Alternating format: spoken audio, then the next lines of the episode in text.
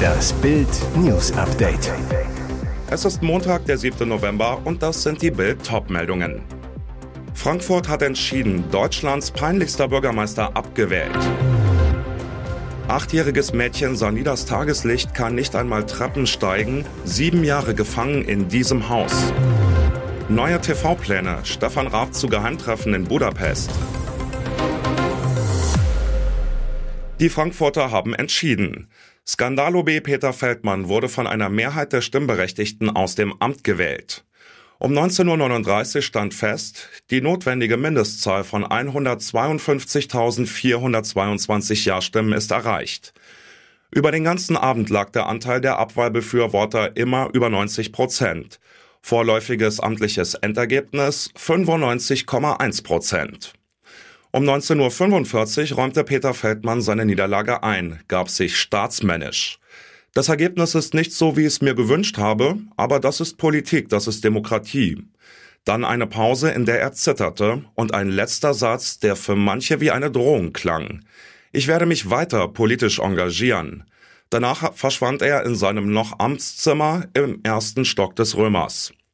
Die Abstimmung war die Folge einer langen Liste von Peinlichkeiten und Skandalen, in denen Feldmann in seiner zweiten Amtszeit fragwürdige Berühmtheit als Deutschlands peinlichster Bürgermeister erlangte. Ihre Welt war ein einziges Zimmer mit verschlossener Tür für fast sieben lange Jahre. Die achtjährige Mara wurde von ihrer Mutter Rosemarie G. im Haus ihrer Großeltern in Attendorn in NRW eingesperrt. Keine Spaziergänge, keine Schule, keine Freunde. Erst als Polizei und Jugendamt Mara am 23. September befreiten, war der Horror vorbei.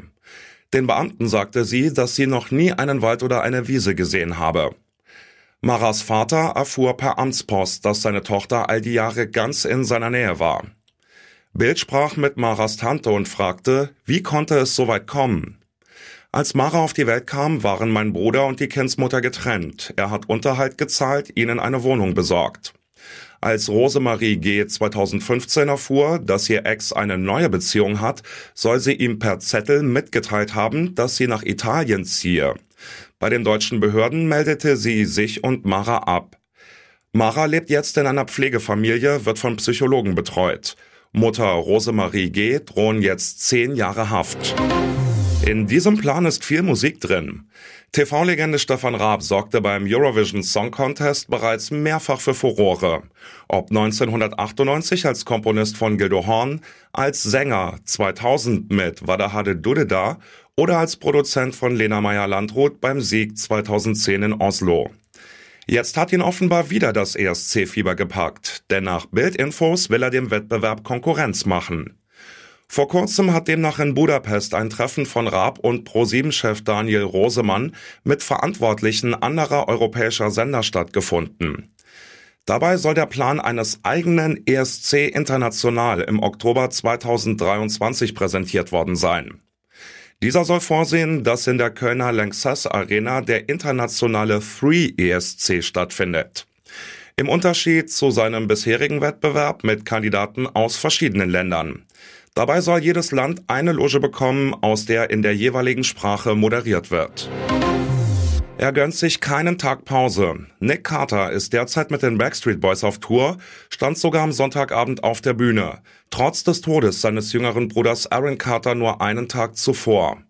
Der Sänger trat tapfer auf, konnte die Tränen aber nicht zurückhalten. Ein emotionaler Abend. Die Stimmung in der ausverkauften O2 Arena in London sei verrückt. Man hat das Gefühl, dass alle ihr Bestes tun, um Nick zu unterstützen, indem sie ihm zujubeln, so ein Fan. Die Fans fühlten so sehr mit dem Sänger mit, dass sie selbst von ihren Gefühlen übermannt würden. Richtig traurig wurde es, als die Backstreet Boys Aaron Carter gedachten. Heute Abend haben wir schwere Herzen, weil wir gestern eines unserer Familienmitglieder verloren haben, sagte Kevin Richardson. Während dieser berührenden Worte kamen Nick Carter die Tränen und seine Bandkollegen umarmten und trösteten ihn. Wie viele Millionen ist den Bayern Choupo-Moting wert? Nick Salihamidzic, der Sohn des Bayern Sportvorstands, hat diese Diskussion eröffnet und twitterte, ist Choupo zurzeit der beste Neuner der Welt? Was verrückt klingt, hat einen realen Hintergrund. In jedem der letzten sieben Pflichtspiele hat Choupo mindestens ein Tor erzielt. Eine solche Torserie kann momentan kein Topstar vorweisen. Seine Quote ist sogar besser als die von Vorgänger Robert Lewandowski bei Barca. Chupo trifft alle 70 Minuten, Levi nur alle 82 Minuten. Gegen Hertha drückte er sogar mit dem Schienbein den Ball rein. Trainer Julian Nagelsmann, das war tatsächlich skurril. Die große Frage deshalb, wie viele Millionen ist Chupo wirklich wert? 50 Millionen? So viel musste Barcelona für Lewandowski zahlen. Oder gerade mal 3 Millionen laut transfermarkt.de. Tatsächlich würde Chupo Ende der Saison 0 Millionen Ablöse kosten, sein Vertrag läuft dann nämlich aus. Und jetzt weitere wichtige Meldungen des Tages vom Bild Newsdesk. Hoffnung für 6000 Mitarbeiter. Der Onlinehändler Büro.de will Dutzende Filialen der insolventen Kaufhauskette Galeria Kaufhof retten. Bild erfuhr, erste Gespräche mit dem Insolvenzverwalter des Traditionsunternehmens wurden bereits geführt. Weitere sollen folgen. Galeria Karstadt Kaufhof hatte vergangene Woche Insolvenz in Eigenverwaltung beantragt. Insolvenzverwalter Arndt Geiwitz kündigte harte Einschnitte an. Nur ein harter Kern werde von den jetzt 131 Kaufhäusern übrig bleiben, sagte er dem WDR. Welche, das wird demnach in spätestens drei Monaten feststehen. Vor allem Luxusfilialen wie im Berliner KDW oder im Hamburger Alsterhaus dürften Überlebenschancen haben. Bitter, viele Niederlassungen in kleinen und mittelgroßen Städten müssen vor einer Schließung zittern. Doch Büro.de-Chef Markus Schön schenkt genau diesen Filialen jetzt Hoffnung. Wir glauben an die Zukunft dieser Traditionsmarke in Kombination mit unserer Online-Erfahrung und könnten dabei helfen, tausende Arbeitsplätze zu erhalten, sagte er zu Bild. Wir hoffen sehr, dass der Konzern auf unser Angebot eingeht und damit eine Rettung der Filialen und Arbeitsplätze möglich macht. Die Liste, welche Filialen Büro.de retten möchte, lesen Sie auf Bild.de. Sachsens CDU macht die Windenergiewende. Auf ihrem Landesparteitag in Schkeuditz am Wochenende verabschiedeten die Christdemokraten einen Leitantrag zu Energie, Rohstoffen und Fachkräften. Darin findet sich neben dem Bekenntnis zur Kernkraft auch das Ja der Partei zu Windrädern im Wald. Die Forderung hatte Kretschmer in den vergangenen Monaten immer wieder vorgetragen und war damit auf Gegenkurs zum geltenden Koalitionsvertrag mit SPD und vor allem den Grünen gegangen. Dort heißt es auf Seite 39 glasklar, Windenergieanlagen im Wald schließen wir aus. Das hatten die Grünen noch im September per Landesbeiratsbeschluss zementiert. Trotzdem folgten die CDU-Delegierten Kretschmers Windkraftplänen mit großer Mehrheit. In seiner Rede zu Beginn des Parteitages hatte der Parteichef angeregt, vom Borkenkäfer kahl gefallene Flächen des Sachsenforstes zu nutzen. Auch ehemalige Tagebauflächen sollen künftig für Wind und Solar genutzt werden, so der Beschluss der 237 Parteitagsdelegierten, die damit auch den Kurs von Parteichef und Ministerpräsident Kretschmer folgten. Anders übrigens als beim Parteitag vor einem Jahr. Damals stellte sich Kretschmer zur Wiederwahl als CDU-Sachsenchef, kassierte mit nur 76 Prozent eine ziemliche Klatsche. Viele in der Partei hatten ihm seinen Corona-Kurs als Maßnahmen Hardliner übel genommen. Hinterhältig geplantes und grausam durchgeführtes Verbrechen im US-Bundesstaat Missouri. Amber Waterman wird vorgeworfen, eine Bekannte getötet zu haben, um deren ungeborenes Baby zu stehlen. Dafür droht ihr jetzt die Todesstrafe.